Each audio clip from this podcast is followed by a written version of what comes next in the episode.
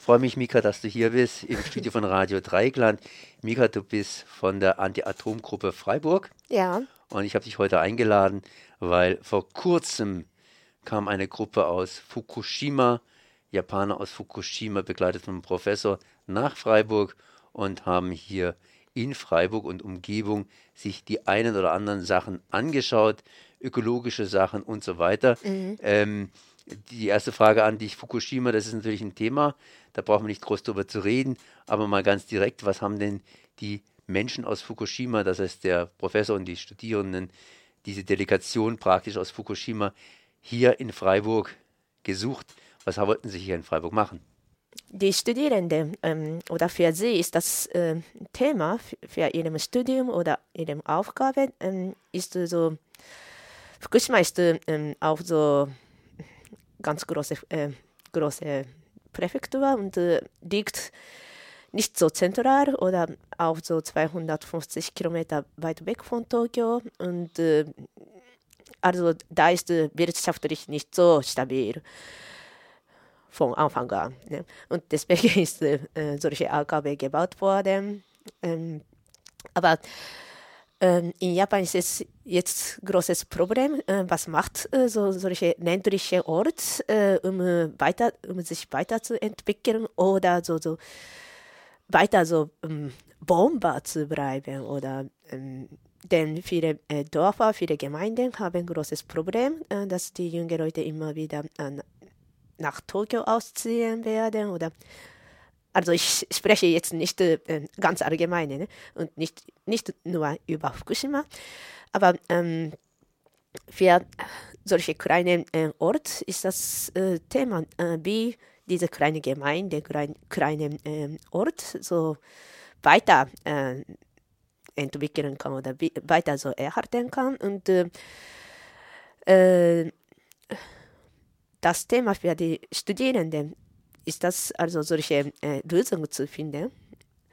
Und äh, ja. Das heißt also, Fukushima ist im Grunde genommen eine größere Präfektur, das kann man sagen, mhm. so etwas ähnliches wie ein kleines Bundesland in der Bundesrepublik Deutschland, mhm. strukturschwach ländlich geprägt. Ja. Die Atomkraftanlagen waren natürlich mit ein technisches Highlight. Atomkraftanlagen sind unten, sprich äh, es gab einen großen Unfall. Und jetzt geht es eben darum, wie man weitermacht. Auf der einen Seite hat man landwirtschaftliche Produkte gehabt. Mhm. Auf der anderen Seite, auf der anderen Seite können wir unsere landwirtschaftlichen Produkte so wie bisher auch nicht absetzen. Mhm. Ja, ähm, ja, kann man auch so sagen. Ähm, allerdings ähm,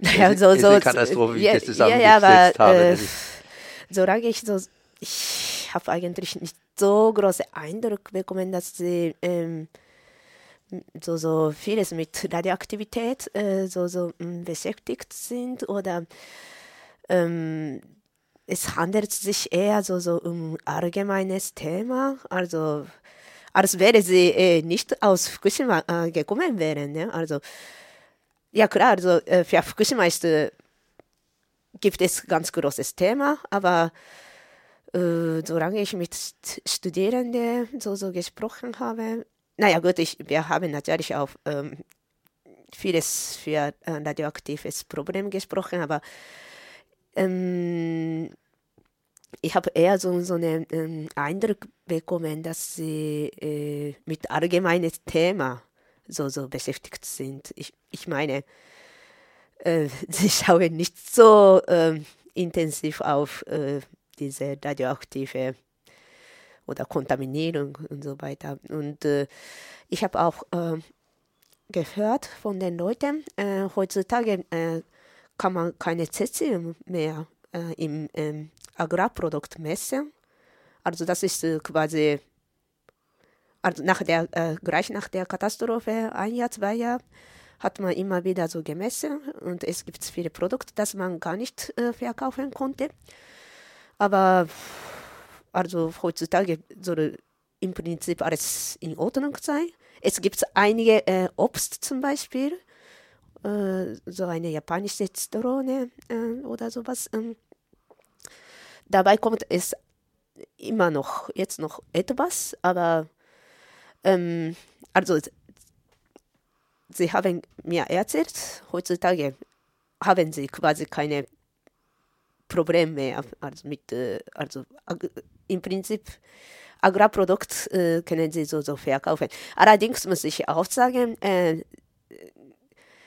die Fukushima ist natürlich ganz große Präfektur. Ähm, ich kann auch nicht so gut vergleichen, aber mh, mm, und äh, die Studierenden wohnen äh, etwa 60 Kilometer weit weg äh, von der äh, havarierten AKW. Ähm, und es gibt natürlich schon große Unterschied, äh, äh, so, so ähm, äh, Kultur aus Kultur aus Feldern, die schon, schon weit weg von AKW ist. Und ja, natürlich in Sperrzonen äh, kann man auch noch nicht äh, etwas anbauen. Das geht noch nicht. Mhm. Ja. Mhm. Und die Regulation hat sich hier erkundigt, was kann man machen, einfach für Fukushima ökonomisch, wirtschaftlich, wie kann es da entsprechend weitergehen. Und wenn man natürlich in der Region lebt, dann beschäftigt man sich auch mit einem Atomkraftwerk, aber natürlich nicht tagtäglich, weil äh, so viel Neues gibt es da wohl auch nicht zu berichten. Mhm. Wird weiterhin zum Beispiel in der Region Fukushima das Obst gemessen, also auf Strahlung gemessen? Ähm, oh, das weiß ich leider nicht ganz genau, aber ähm, ja, der Professor hat gesagt, äh, man muss immer mal wieder messen. Äh, zwar, ich glaube nicht, dass man alle Produkte äh, misst, äh, misst, sondern nur so teilweise. Ne? Ähm, aber das muss man bestimmt noch machen. Ja. Äh. Und aber äh, dabei misst man nur äh, Cäsium. Also es könnte natürlich sein, dass noch Plutonium oder irgendeine andere Kern äh, dabei ist, aber dafür braucht man große Aufwand und äh, das ist äh, solche Technik äh, ist nicht äh, so vorhanden. In Freiburg hat man sich zumindest informiert, wie man mit, ja, mit Ökologie umgehen kann. Hier wurden verschiedene, verschiedene Initiativen, verschiedene Projekte besucht. Was für Projekte wurden denn besucht und äh, entsprechend äh, ja, erkundet? Ähm, also sie waren äh, zwei Tage lang da, äh, da und ähm, Einmal äh, sind sie nach Tunser äh, zum Gartenkopf so besucht. Und äh, zweiten Tag haben wir Stadtteil Bourbon angeschaut und äh, Nachmittag äh, sind wir zum Kunzenhof gegangen. Was, Kunzenhof. Ja. Was sind das für drei Projekte? Äh, Gartenkopf ist eine äh, solidarische Landwirtschaft. Äh, also das man mit vielen verschiedenen mit, äh, mit äh, vielen äh, Mitgliedern zusammen ähm, quasi so ja, Landwirtschaft äh, betriebt und äh, dass man alles Ernte so, so verteilt, äh, egal wie, äh, das, wie die Gemüse aussieht. Das äh, wird alles so solidarische Basis gemacht. Und äh, Stadtteil Bobo, naja, ist wahrscheinlich schon bekannt. Ne? Und dann äh, haben wir auch äh, eine von der Stadtteilverein äh, getroffen und äh, sie hat uns auch erzählt, äh, wie das äh, so damals, damals war, als die Stadt noch so, so sich entstanden hat, also Anfangszeit. Und Kunzenhof ist eine Bauernhof, äh, wo äh, viele Kinder oder auch Erwachsene äh, so, so äh, erfahren, erleben können, wie das Leben im Hof ist. Also das heißt, dass die Milch doch nicht aus dem Tetrapack kommt. Nein. Äh, was war besonders interessant, beziehungsweise was wurde besonders herausgegriffen von den Japanern? Äh, was hat Sie besonders interessiert? Ähm, also ich. Äh, Schwierige Frage natürlich. Schwierige Frage, ja. Uh Naja, zum Beispiel bei Gartenkorb äh, ist solche solidarische Landwirtschaft, diese Idee äh, selbst, äh, so, so, so fanden sie so, oder sind sie so schon begeistert. Ne? Äh, das ist ganz neu. Und auch, äh, ja, viele Studenten machen natürlich keine Gedanken, wie, woher äh, Gemüse kommt, äh, wenn sie so, so im Supermarkt etwas kauft und äh, wie es produziert wird ja, und äh, was dabei auch quasi so weggeschmissen werden. Äh, also ganz kleine Kartoffeln oder zu große äh, Kartoffeln oder wenn äh, Gurken äh, nicht so schön aussieht und so weiter. Also solche Gedenke macht man normalerweise nicht, wenn man immer wieder im Supermarkt kauft. Und deswegen war es für sie auch so ganz interessant, ganz wahrscheinlich schon neu. Ne? Und Stadtteilverein, äh, Stadtteil Bourbon ist auch, äh, ist auch natürlich so interessant, dass man äh, gutes Leben äh, haben kann ohne Auto oder weil Auto nicht in der Nähe vom Wohnort ist. Also autofreies Leben, das ist natürlich auch immer wieder so interessant, neue Idee.